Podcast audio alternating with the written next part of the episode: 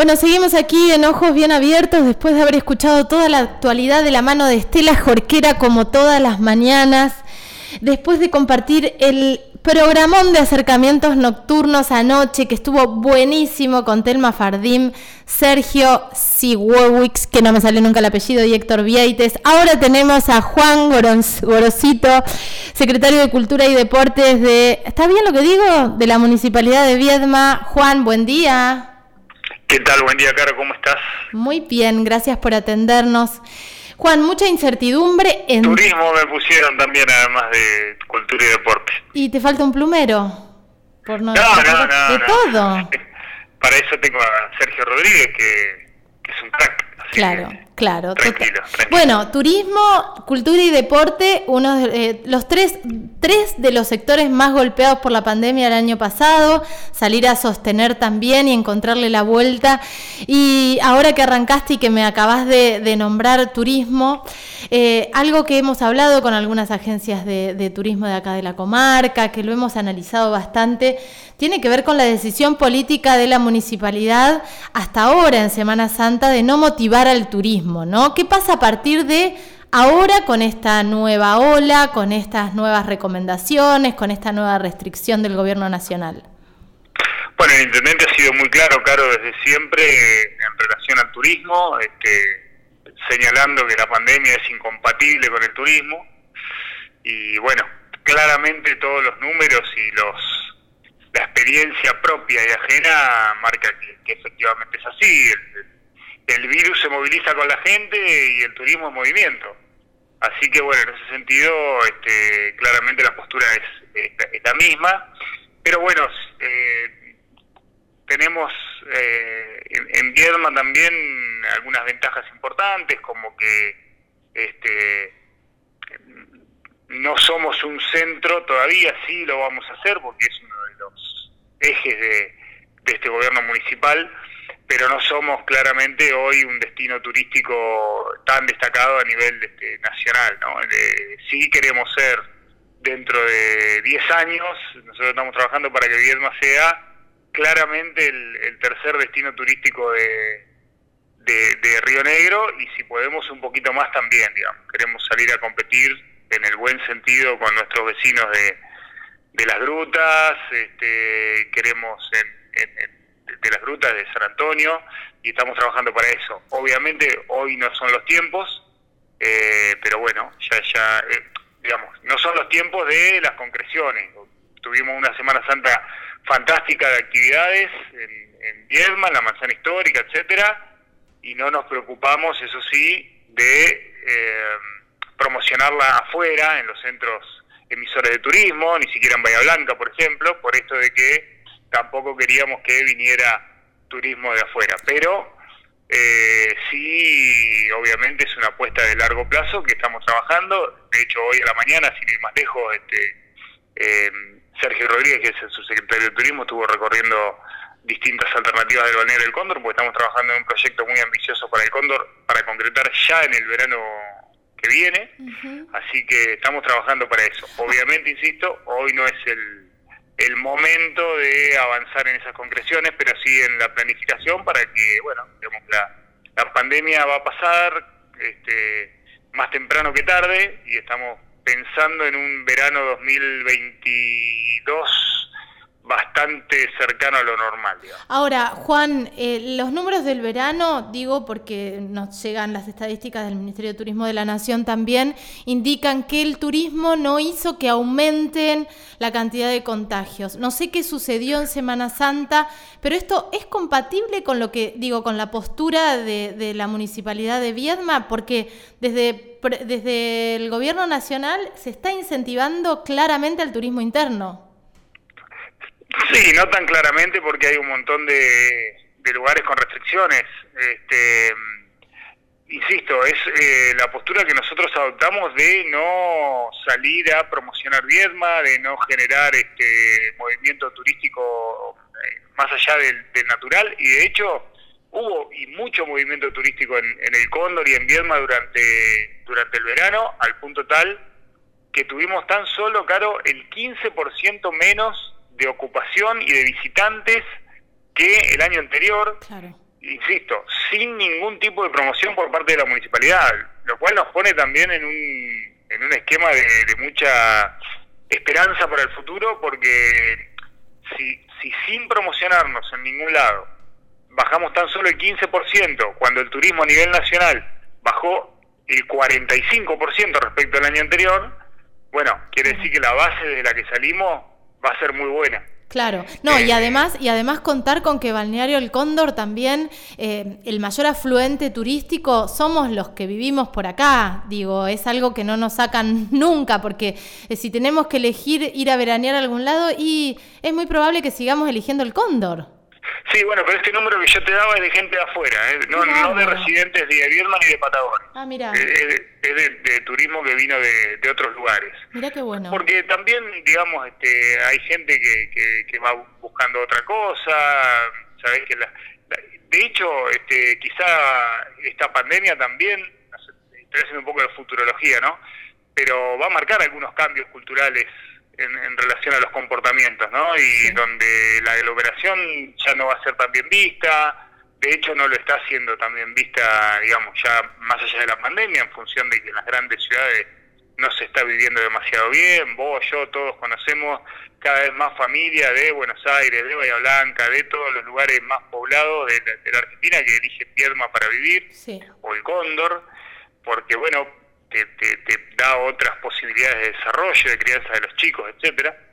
Así que yo creo que se vienen muy buenos años para el turismo en Viedma, estamos trabajando para eso. Eh, estamos apostando a, cosas nuevas como el turismo religioso, que nos fue muy bien a propósito de eso durante, durante la Semana Santa. este, así que bueno, eh, hemos conformado el, el ente mixto de, promoción turística, algo totalmente novedoso para, para la región y, puntualmente para la comarca, así que, bueno, tenemos muchas expectativas, lógicamente, una vez que la pandemia nos dé respiro, ¿no? Pero ya te digo, no nos quedamos de brazos cruzados esperamos, esperando que pase la pandemia, estamos trabajando ya para la pospandemia. Ahora, ¿y qué pasa con el sector privado, Juan? Porque, eh, digo, fue, fue un sector súper golpeado, no sé si habrán cerrado agencias, no sé si están con el último aliento, pero ¿han podido ser nexo ustedes como municipio? Porque sabemos que los recursos de la municipalidad son muy acotados para sostener pero han podido ser nexos con provincia y con nación para, para poder, nada, eh, eh, paliar un poco eh, esta debacle económica para esos sectores? Sí, por supuesto, la provincia junto con, organismos, incluso y con organizaciones, digamos, de la sociedad civil, como la Cámara de Comercio, ha trabajado en todo el esquema de subsidios que, ha trabajado la provincia. Obviamente, no, solamente la municipalidad, digamos, tampoco la provincia ni la nación tienen los recursos cuando a vos el, el Producto Bruto Interno decreció un 10% en el país, digamos. Entonces, este, obviamente no hay plata que alcance, no hay subsidio que alcance, no hay apoyo total que alcance, eh, y, además, digamos, sería bastante injusto poner en la provincia o en la nación la responsabilidad de, de digamos, contener a un sector como el turístico que ha sido eh, junto, como decías vos, con el deporte y la, y la cultura, los tres más afectados, pero no en Argentina, no en Sudamérica, sino a nivel mundial. En el mundo, totalmente. Este, entonces, bueno, sabemos que, que, hay mucha gente que está eh, sufriendo esta situación. Nosotros desde el primer día estuvimos, y te lo puede decir la gente de, Fegra, que los nuclea aquí en, en la zona atlántica, bueno, en todo el país, ¿no? Pero la relación nuestra con la gente de la zona atlántica, que han contado siempre con el municipio y y siempre estuvimos dispuestos a dar una mano, a presentar protocolos al Ministerio de Salud de la provincia, a que puedan abrir lo más rápidamente posible bares y restaurantes, aún con las limitaciones horarias que todos conocemos. Y bueno, eh, dentro de todo, y, quizá también por algo que decías vos, Caro, en relación a que nosotros también tenemos un movimiento turístico de, regionalidad, digamos, este, que somos más o menos los mismos, los que vamos al Cóndor, los que vamos a, comer a un restaurante, a, a Vierma o Patagones, etcétera han podido tener bastante actividad. Y sobre todo también, no te olvides, Caro, que nosotros estuvimos durante 150 días, que, hoy parece este, un cuento de hadas, pero fue así realmente, eh, sin virus. Y eso nos, nos, permitió tener muy rápidamente muchas aperturas que otras ciudades vecinas de la misma provincia no tuvieron. Y bueno, eso también de alguna forma trajo algún tipo de alivio. Sí, claro. No obstante, Caro, digamos, más allá de la cuestión de la pandemia, que obviamente es lo que, lo que nos marca todos estos tiempos, eh, son sectores que también venían muy, muy golpeados por las crisis económicas que venía atravesando el país desde por lo menos 2017, 2018, ¿no? Sí. Este, y, y, bueno, eso con la pandemia obviamente se exacerbó, pero pero bueno, eh, era una, situación que venía de arrastre. Sí, son sectores que veníamos muy mal, muy desatendidos, digo veníamos porque hablo del sector cultural, pero con esto quedamos, quedamos literalmente truncos, digo giras, vos, vos lo sabés, giras que quedaron truncas, producciones que quedaron truncas, ahora algo se está abriendo, ¿cómo está el tema talleres, espectáculos, movida cultural. Eh, a partir de ahora vimos que hubo una Semana Santa muy llenita, muy nutrida de un montón de, actividades, pero cómo venimos con la oferta de talleres que también son tan necesarios, no solo para los y las docentes, sino también para las infancias, Juan. Sí, para las infancias, para los adultos, para los jóvenes. Uno de nuestros compañeros de gabinete, Gastón Gutiérrez, que es el subsecretario de de Ambiente y Servicios Públicos, es psicólogo y en las últimas reuniones de gabinete nos machacó mucho acerca de, la problemática psicológica que implica toda esta situación, más allá de la, de la estrictamente sanitaria en términos de, del COVID, ¿no? Sí. Y bueno, entonces ahí tenemos que nosotros poner en la balanza también, más allá de la cuestión económica, obviamente se puede vivir este sin este, asistir a una clase de teatro o sin asistir a un entrenamiento de básquet, pero también eso tenemos que entender que, trae unas consecuencias psicológicas, anímicas, físicas, que, bueno, después son difíciles de atender en el corto y mediano plazo, ¿no? que también llevan su tiempo de recuperación. Bueno, todo esto es parte de la pandemia. Nosotros, Caro, estamos, eh, hemos arrancado las, actividades deportivas y culturales eh, en cuanto a talleres y, y posibilidades siempre en el marco de, los protocolos sanitarios vigentes, es decir, no tenemos la capacidad de albergar a todo el mundo, aunque nuestra política fue seguir en la medida de lo posible el esquema escolar, es decir, si nosotros, digamos, teníamos un, taller, supongamos, no sé, eh, literario, y teníamos 50 inscriptos, bueno, en vez de eh, que dejar afuera a 40 y hacer tres veces por semana a 10 personas, tratamos de hacer turnos para que vayan, aunque sea una vez por semana, de a 10, este, digamos, como sucede con las escuelas, ¿no? que los niños ven, vemos que están yendo una semana sí, una semana no, un turno sí, un turno no, para que tengan algún rasgo de presencialidad, digamos, ¿no? Este, los talleres, tanto deportivos como culturales. Y poco a poco hemos ido este, avanzando en en, cada uno de los talleres, así que estamos bien en ese sentido. Y respecto de los espectáculos, por ahora nosotros los estamos, este fin de semana que pasó suspendimos, teníamos presentaciones en la Plaza Seca, teníamos este, en realidad préstamo a la Plaza Seca, distintas actividades que las hemos suspendido en función de esperar a ver qué pasaba. Y bueno, vamos muy en el día a día, ¿viste? La, claro. Eh, la idea es, programamos todo, pero todos tienen que saber que un puede día les podemos decir, mire muchachos, suspendemos, porque la verdad que yo estoy en contacto permanente con José Pacayut, director de hospital, con Miguel Ledema, el titular de Comité de Emergencia Sanitaria, el intendente también, con el ministro, con la gobernadora, y la verdad que el monitoreo es hora a hora, este, claro, porque no, no podemos, digamos, tenemos un montón de actividades planificadas para el 22 de abril. ¿Las vamos a poder hacer? No sabemos. Totalmente. Lo cierto es que no sabemos. Ahora, todo lo, todo lo presencial, perdón Juan, todo lo presencial, digo, en una, en una posible, y ojalá que no suceda, pero en, una opción de, de, restricción más severa, se pasará a la virtualidad, volver a encontrarle la vuelta a que los sectores no se caigan. ¿Puedo ser sincero? Sí. La virtualidad es un embole, Caro. No, lo sé, pero es la única... Pero ¿sabes qué ha pasado, Caro? Que al principio a nosotros nos fue fantástico con la virtualidad. Y después la gente como que se empezó a cansar, a, a, dejar de ser este público específico, etcétera. Eh, nosotros hicimos algunas cosas muy lindas, como el ciclo en escena, que, que, obviamente lo podemos retomar, en realidad la idea es hacerlo presencial. Ayer charlando con el legislador Sigol, eh, fuimos a ver un superintendente también la final de, de la categoría 16 de básquet, y veíamos que había gente en, la cancha y está buenísimo, fue en el Cayetano Arias con distanciamiento, con todos los cuidados. Y, una de las alternativas que planteaba Marcelo y que, lo charlamos con el intendente y nos pareció interesante y que podemos debatir con las autoridades sanitarias es, por ejemplo, como ahora tenemos, y cada vez más por suerte, al 10% de la población argentina vacunada, tenemos al personal de seguridad vacunado, al personal de salud vacunado, a los docentes vacunados, a los mayores de 80, de 70 y ahora en la provincia de Río Negro ya eh, muchos de mayores de 60 vacunados, bueno, empezar a que sea el certificado de vacunación también el pasaporte para la presencialidad. Está bueno, está bueno. ¿Se entiende? Sí. Entonces, a ver, ¿puedo ir a ver un partido de básquet si estoy vacunado? Sí. ¿Puedo ir al, al centro cultural si estoy vacunado? Sí. ¿Se entiende? Sí, sí. Porque, digamos, la vacunación es un proceso lento, pero que inexorablemente avanza. Sí, obviamente. En la medida que nos, hoy, digamos, hoy lunes 12 de abril, Israel con el 61% de la gente con al menos una dosis de la vacuna eh, está haciendo vida normal. Y cuando te digo vida normal es vida normal sin barbijos. Ayer Israel tuvo 10 casos de coronavirus en todo el país.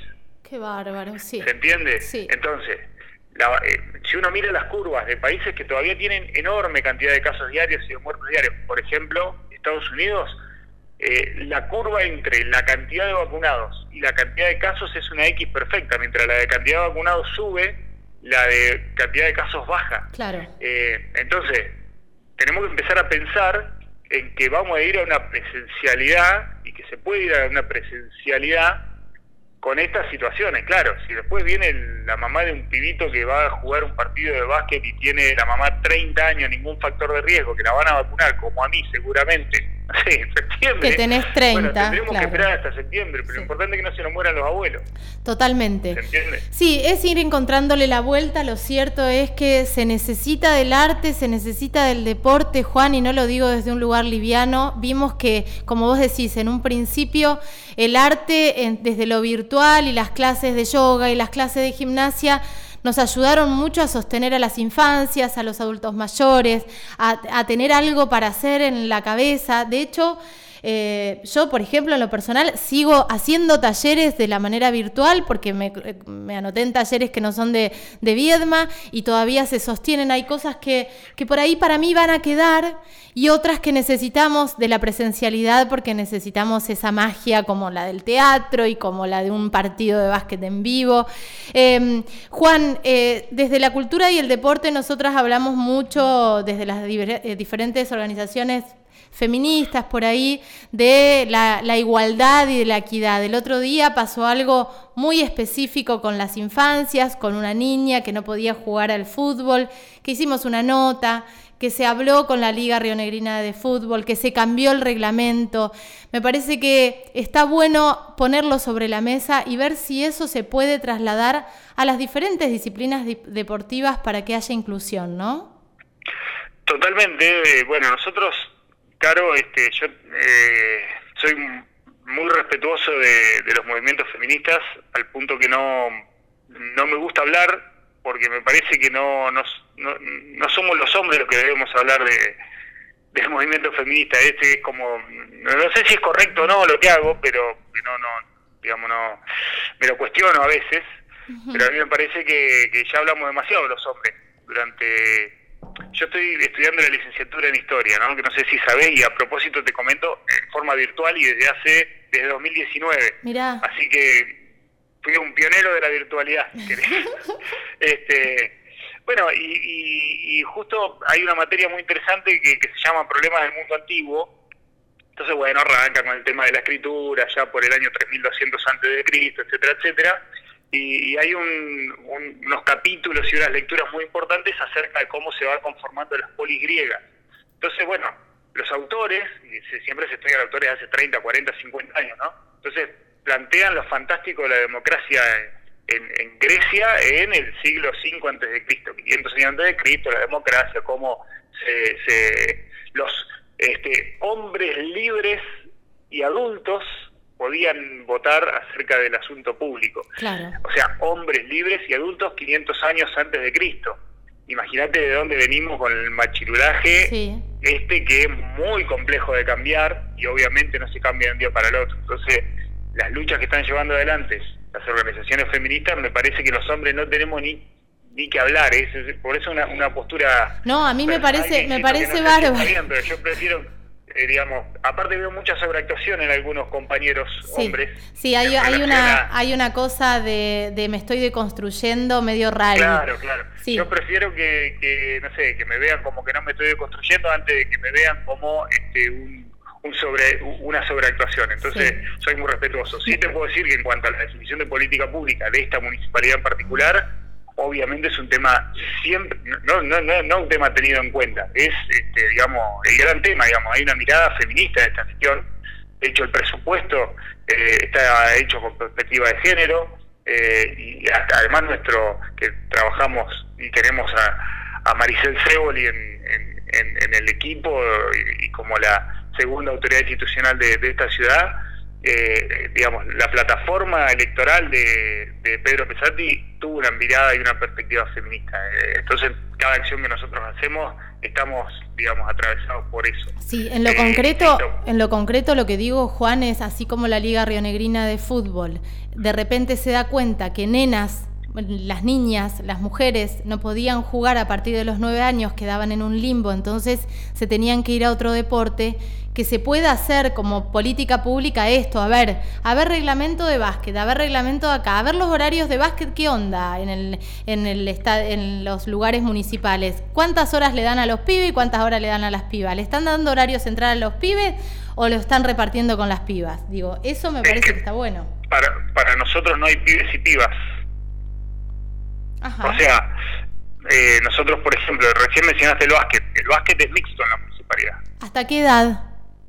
hasta la edad que tenemos por ahora, pues nuestro plan es poder seguir incorporando mayores edades próximamente, pero hasta los 12 años. Ah, ok, ok. Lo que pasa es que ahí se entra en un limbo, pero está bien lo que me estás diciendo, sí. Sí, bueno, lo que pasa que también, eh, ah, ya que estamos hablando de básquet, claro, ¿no? Sí. Eh, el básquet en particular es hasta mini básquet, como decías vos, a los 12 años es mixto, después entras en el limbo, pero bueno, después son las asociaciones también las que tienen que eh, avanzar, en como, hizo, como hizo la Liga Renegrina en este caso, avanzar en el deporte femenino, porque claramente después hay una cuestión ahí de, hasta anatómica que hace que las mujeres incluso no puedan desarrollarse de la misma forma que los hombres en relación al, a la destreza y sobre todo a la fuerza física, ¿no? Esto está estudiado en, términos anatómicos. Sí, sí. ¿Qué me tocó a mí, digamos, cuando presidí la Asociación de Básquet? Nosotros armamos y federamos por primera vez en la historia el básquet femenino. Después de eso, bueno, continuó otra gente que, que lo echó por tierra y no le dio más bola al femenino, pero por eso te digo que yo tengo una mirada desde hace mucho tiempo vinculada con eso. Y, así como otros deportes que estaban caracterizados de para mujeres, le hace el hockey, claro. Eh, hoy también está muy jugado por los hombres en Viedma. Digamos, hay que, digamos, en la medida de lo posible salir de esta de esta división estúpida entre entre hombres y mujeres. Digo, mi, mi nene que tiene 15 años no entiende este, por qué tiene que haber un cupo femenino en la política. Claro.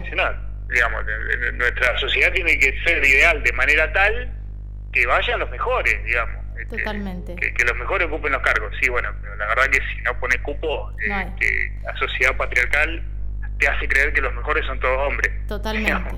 Y es algo que, como decíamos recién, lleva este, 3.000 años por lo menos.